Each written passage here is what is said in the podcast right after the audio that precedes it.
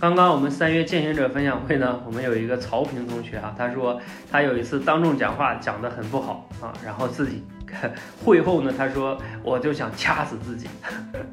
你们那个当众讲话讲不好，同学有没有同样的体会？就是恨得自己怎么这么简单事都做不好呢？就想掐死自己哈。